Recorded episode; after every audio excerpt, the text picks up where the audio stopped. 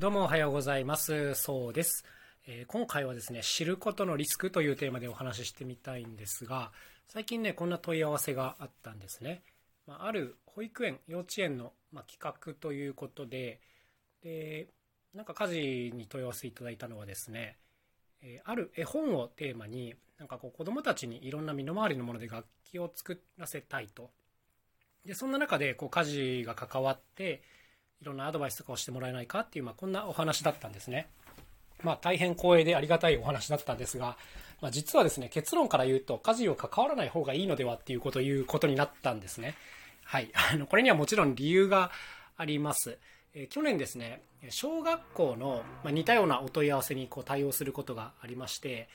小学生たちがいろんな手作り楽器を作って、まあ、それで合奏するという、まあ、企画だったんですけども、まあ、これにアドバイザー的に関わったんですね。その時何が起きたかというとですね、えー、子供たちの作るものが、僕たちの作るものに引っ張られすぎたっていうことがありました。はい、これね、あるんですよ。なんかこう楽器を作ってみたいみたいな感じでね、えー、ちょっと調べるとね、僕たちが出てきちゃうんですよ。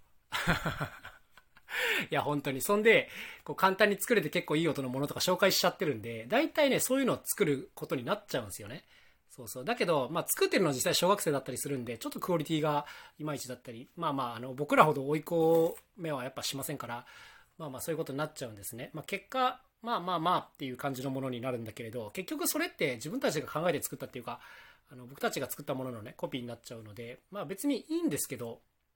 それって本来狙ってたことだっけみたいなことが、まあ、起きちゃうんですね。はい。で、今回この保育園幼稚園の企画としてお話いただいた時も、これやっぱね、知ることによるリスクがありますよっていうことをね、結構お伝えしたんですよ。僕たちがやってるのを見ると、やっぱ結構いい音が出ちゃうしね、あの結構面白いことになっちゃうから、あの、ああいうのを作ろうっていう風になっちゃって、結局なんか、なんていうんですかね、こう自由なものづくりっていうのが逆に阻害されてしまうよねっていうのが、まあ話に出たんですよね。まあそういうところもあって、基本的に関わらずの方が多分面白いものができるんじゃないかなっていうことをね、まあ話しました。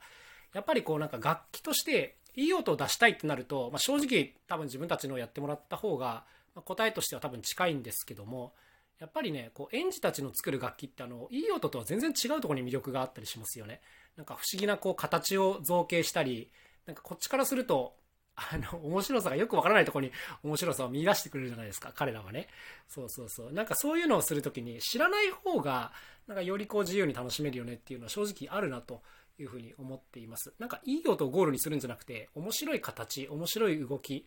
面白いものっていうのをね、ゴールにした方がいいんじゃないかなという、そんなところですね。これって本当ね、あらゆる部分で言えますね。まあ、今回は幼稚園、保育園をテーマにして言ってますけども、大人でもね、基本一緒だと思うんですよ、やっぱり。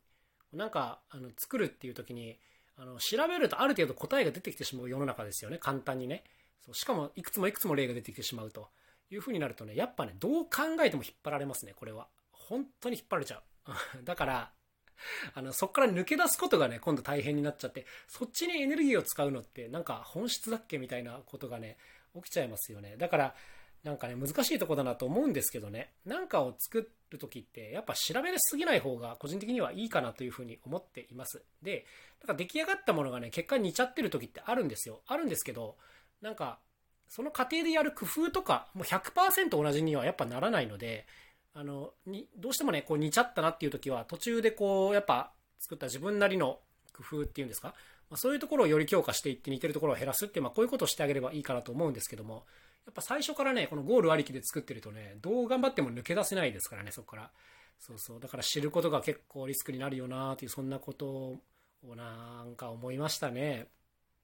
なんか自由って本当に難しいなというふうに思います。なんか僕もだから一個こうきっかけをもらうっていうことはよくあるんですけども、なんかそっから先はできるだけね、その完璧にやっちゃってる人のやつは見ないっていう、こういう傾向が自分の中にありますね。あの、どうしてもわかんない時はもう調べて調べて制作者本人に連絡を取ることもあるんですけど、まあ、基本的にはこう自分なりの考えでやっていく方が、やっぱり結果的に違いが出しやすいなっていうのは、まあ、ありますからね。はい。ということで、まあ今日はね、知りすぎるのはものづくりやるときの結構リスクだよねという、まあそんな感じのお話でございました。まあ調べすぎないっていうのがね、結構難しいところですけどね。はいはい。まあそんなところでございます。最後に1個宣伝させてください。春の風に乗せてという新しいアルバムが出ます。えー、我々カジーとあすみさんという素晴らしいシンガーと一緒に、もうめっちゃ名曲揃いのアルバムを作りましたので、ぜひね、こちらの概要欄から予告編だけでも見ていきたいただきたいなというふうに思います。それではまた明日お会いしましょう。さようなら。そうでした。